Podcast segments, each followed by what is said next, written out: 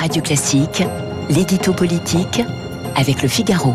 Bonjour Doris Boichot. Bonjour Augustin, bonjour à tous. L'outre-mer fait face à une flambée de l'épidémie. Emmanuel Macron convoque aujourd'hui un conseil de défense sanitaire et un conseil des ministres exceptionnel. Au sommet de l'État, l'inquiétude grandit. Oui, c'est le retour des sentences les plus redoutées. La Martinique confinée, la Guadeloupe partiellement confinée, la Réunion, la Polynésie, Saint-Martin et Saint-Barthélemy sous couvre-feu imposé. Jusqu'à présent, les Outre-mer avaient été plus épargnés par l'épidémie. Vous vous souvenez, Augustin, en avril dernier, combien vous jalousiez les Guadeloupéens attablés en terrasse dans des restaurants ouverts pendant que vous étiez confinés. Mais désormais, le variant Delta change tout et le gouvernement ne sait plus où donner de la tête. Six territoires sous état d'urgence sanitaire dans trois océans, c'est précisément cette situation que l'on essayait d'éviter, m'expliquait hier un conseiller de l'exécutif. D'où l'activisme affiché au sommet de l'État avec deux ministres aux Antilles cette semaine, Olivier Véran et Sébastien Lecornu.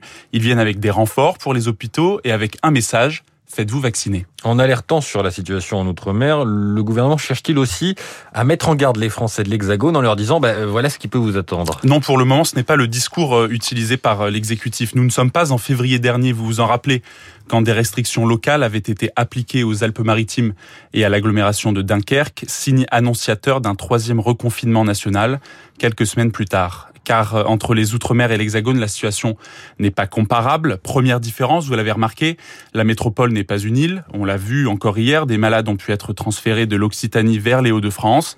Quand les hôpitaux sont saturés, les évacuations sanitaires sont plus faciles. La deuxième différence, c'est le taux de vaccination et les chiffres sont éloquents. Seulement 20% des Martiniquais ont reçu une première dose contre 70% des Français à l'échelle nationale. Difficile donc pour le gouvernement d'agiter les dernières mesures locales comme une menace pour tous les Français il en va de sa crédibilité. Donc, dans sa campagne de vaccination, le gouvernement ne peut rien tirer de la crise en Outre-mer. Si, bien sûr, mais il doit faire preuve de subtilité. Il ne peut pas montrer la Martinique pour mettre en garde tous les Français avec le couplet « Voilà ce qui va vous arriver ». Non, il est plus convaincant en disant « Voilà ce que vous avez pour l'heure éviter. Féliciter donc plutôt que terroriser pour atteindre les 50 millions de primo-vaccinés fin août. Cette stratégie présente deux avantages. C'est une façon de conforter les personnes vaccinées dans leur choix. Chacun voit bien que les Outre-mer payent le prix d'une vaccination trop faible. C'est aussi une manière d'obtenir la confiance des réfractaires, mais sans les braquer.